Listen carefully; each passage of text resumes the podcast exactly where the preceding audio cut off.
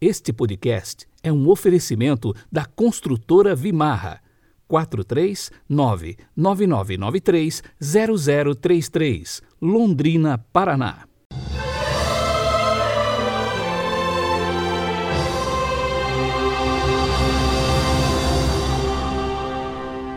Segunda-feira, 14 de junho de 2021. Estamos na 11 semana do tempo comum. A cor litúrgica de hoje é o verde e o pensamento é de São João Paulo II. Abre aspas. Cristo, pão vivo que desceu do céu, é o único que pode saciar a fome do homem de todos os tempos e em todas as regiões da terra. Fecha aspas.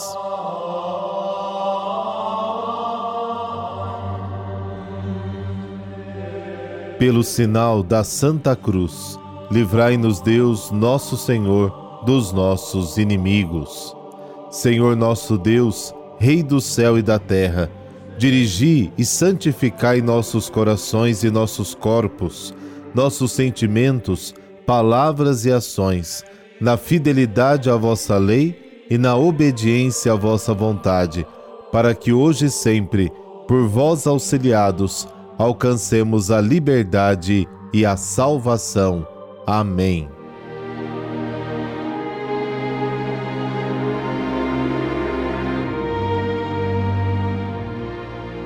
Mateus capítulo 5, versículos de 38 a 42. Naquele tempo disse Jesus aos seus discípulos: Ouvistes o que foi dito, olho por olho e dente por dente. Eu, porém, vos digo: não enfrenteis quem é malvado. Pelo contrário, se alguém te dá um tapa na face direita, oferece-lhe também a esquerda. Se alguém quiser abrir um processo para tomar a tua túnica, dá-lhe também um manto. Se alguém te forçar a andar um quilômetro, caminha dois com ele. Dá a quem te pedir, e não vires as costas a quem te pede emprestado. Palavra da salvação. Glória a vós, Senhor.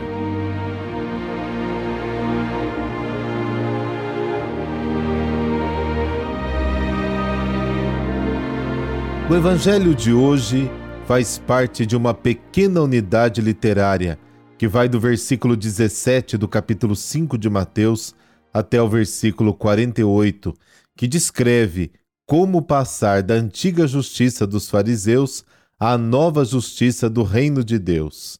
Descreve também como escalar a montanha das bem-aventuranças, de onde Jesus anunciou a nova lei do amor.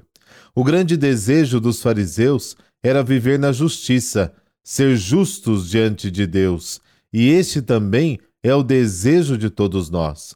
Justo é aquele que consegue viver no lugar onde Deus quer que ele viva. Os fariseus se esforçaram para alcançar a justiça observando estritamente a lei. Eles pensaram que com seu esforço poderiam ficar onde Deus os queria. Jesus se posiciona contra esta prática e anuncia a nova justiça que deve superar a justiça dos fariseus. No Evangelho de hoje, estamos quase chegando ao topo da montanha. Estamos quase lá. O encontro é descrito em uma frase: Sede perfeitos como vosso Pai Celeste é perfeito. Este é o cume, este é o objetivo. Vejamos mais de perto este último grau que nos falta para chegar ao cume da montanha, da qual diz São João da Cruz: aqui reinam o silêncio e o amor. Olho por olho, dente por dente. Jesus cita um texto da antiga lei que diz: Ouvistes que se diz olho por olho, dente por dente. Ele encurtou o texto porque todo o texto dizia vida por vida, olho por olho, dente por dente, pé por pé, queimadura por queimadura, ferida por ferida, golpe por golpe. Êxodo capítulo 21. Como nos casos anteriores, também aqui, Jesus faz uma releitura completamente nova. O princípio olho por olho, dente por dente, estava na raiz da interpretação que os escribas faziam da lei. Devolva na medida certa o que fizeram com você, diziam eles. Jesus afirma exatamente o contrário. Mas eu vos digo que não enfrenteis o maligno. Diante da violência recebida, nossa reação natural é pagar o outro com a mesma moeda. A vingança exige olho por olho, dente por dente. Jesus pede para retribuir o mal não com o mal, mas com o bem. Porque se não soubermos superar a violência recebida, a espiral da violência ocupará tudo e não saberemos mais o que fazer. Lameque dizia: Eu matei um homem por meu arranhão e o um menino por meu hematoma. Sete vezes Caim será vingado, mas Lameque setenta vezes sete. Gênesis capítulo 4. E foi justamente por essa terrível vingança que tudo acabou na confusão da Torre de Babel, lá em Gênesis capítulo 11. Fiel ao ensinamento de Jesus, Paulo escreve na carta aos Romanos: Não retribua ninguém o mal com o mal. A tua preocupação é fazer o bem a todos os homens. Não te deixes vencer pelo mal, mas vence o mal com o bem. Romanos capítulo 12. Para ter essa atitude é preciso ter muita fé na possibilidade de recuperação que o ser humano tem. Como fazer isso na prática? Jesus oferece quatro exemplos concretos. Os quatro exemplos para superar o espiral de violência. Jesus diz: Na verdade, se alguém te bater na face direita, oferece também a outra face.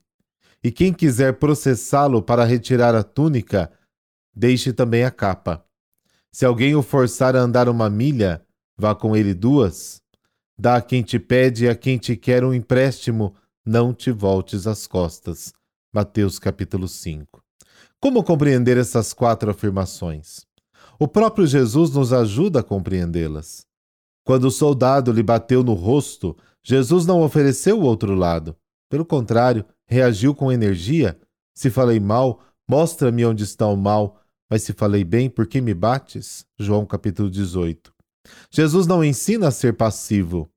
São Paulo acredita que retribuindo o mal com o bem, amontoarás brasas acesas na cabeça dos outros.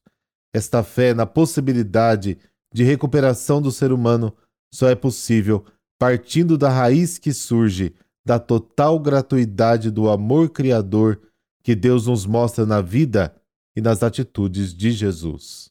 Fica a lição.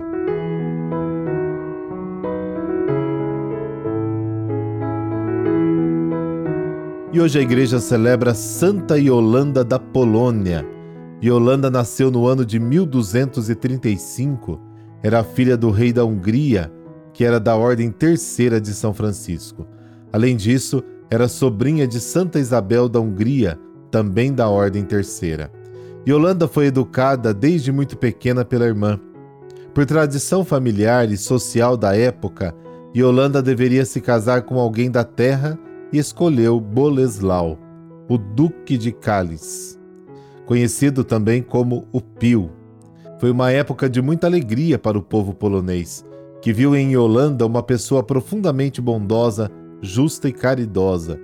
Yolanda tinha então três filhas, das quais duas se casaram e uma terceira retirou-se para o convento das Clarissas.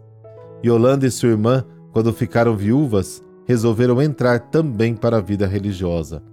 As três damas cristãs viveram muitos anos em um mosteiro de Clarissas, fazendo do silêncio do claustro o terreno para um fecundo período de meditação e oração.